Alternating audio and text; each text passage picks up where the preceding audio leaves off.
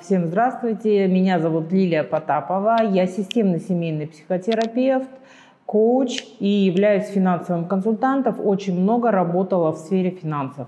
И, конечно же, тема сегодняшней нашей рубрики очень актуальная – как пробить финансовый потолок. И сегодня мы поговорим о том, что же такое финансовый потолок и что с ним делать. Финансовый потолок – это определенное ограничение, когда есть какая-то планка, до которой я дошел, и что бы я ни делал, выше подняться я не могу. А, хочу привести вам пример из моей практики, когда ко мне пришел мужчина, а, бизнесмен, индивидуальный предприниматель, и сказал, что «Э, Лилия, я три года назад зарабатывал такую сумму, и сейчас я увеличил активы, я купил машины, я взял кредит, я расширил бизнес, но уровень моего дохода не увеличился. Я также получаю 800 тысяч рублей в месяц. И это же и есть финансовый потолок. Да, это есть финансовый потолок, значит, есть причины, которые не дают нам подняться выше этого, как будто это ограничение, как потолок в нашей квартире. Еще хочу добавить второй пример. Ко мне пришел уже успешный бизнесмен, у которого есть несколько филиалов, организаций в других городах, и средний уровень его дохода составляет 25 миллионов в месяц, внимание. И когда я у него спросила, что ты тогда хочешь от меня, он сказал, я хочу больше. Я говорю, больше это сколько? Я хочу 50 миллионов в месяц. И когда мы начали прояснять, он сказал, себе из этой части, из 25 миллионов, я беру всего 2 миллиона для себя. И мы начали разбираться, что же ему мешает э, зарабатывать 50 миллионов в месяц. И давайте сейчас поговорим о том, с чем же связана невозможность пройти или пробить, как сейчас модно говорить, свой финансовый потолок. И первое – это то, что у нас есть негативные установки касаемо денег. Например, э, если я зарабатываю больше, чем моя мама, это плохо.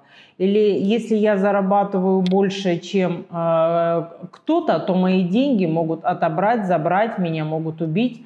И вообще богатые люди – это плохие люди, они заносчивые, они могут с тобой разговаривать плохо, а я не хочу быть плохим. И тогда мы выбираем не иметь уровень этого дохода и остановиться там. А еще недавно у меня был бизнесмен, который хочет зарабатывать чистыми 5 миллионов в месяц. И когда мы начали прояснять, почему у него сегодня это не так, оказалось, что он хочет кому-то что-то доказать. И он пытался доказать. И когда мы захвачены такими эмоциями, то невозможно мыслить трезво. И мы не видим всю картину целиком, а у нас появляется такое тоннельное видение, и мы идем только вперед.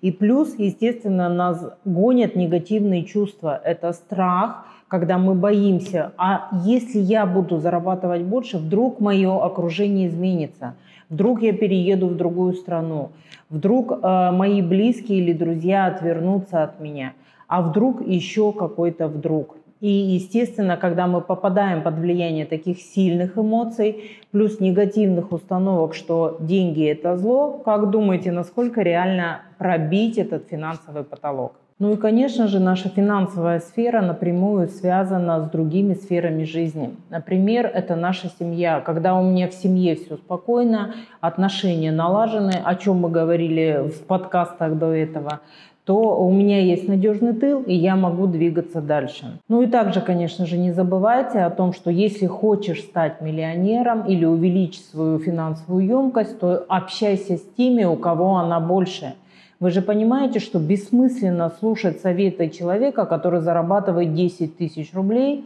если ты хочешь заработать миллион. У него другое финансовое мышление. И, конечно же, очень важно повышать свою финансовую грамотность. Если ты финансово безграмотен, то очень сложно стать миллионером, потому что финансовая грамотность – это определенная структура, набор точных движений, которые двигают нас туда, куда мы хотим, а именно к тому, чтобы расширить свою финансовую емкость и увеличить свой финансовый потолок. И если вы чувствуете, что вы встречаетесь с финансовым потолком, то э, спешу вас обрадовать, хочу вас поздравить. На самом деле вы на верном пути, потому что финанс, когда вы встречаетесь с этим ограничителем, это хорошо.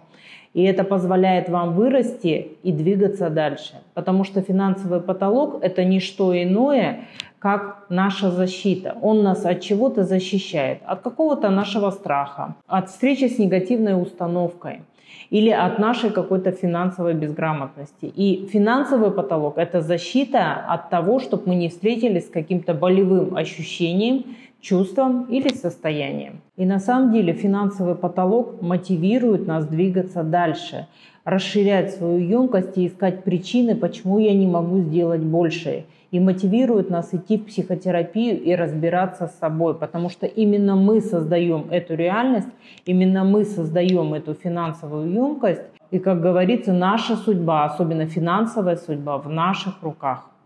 И сегодня была я с вами, Лилия Потапова. До новых встреч!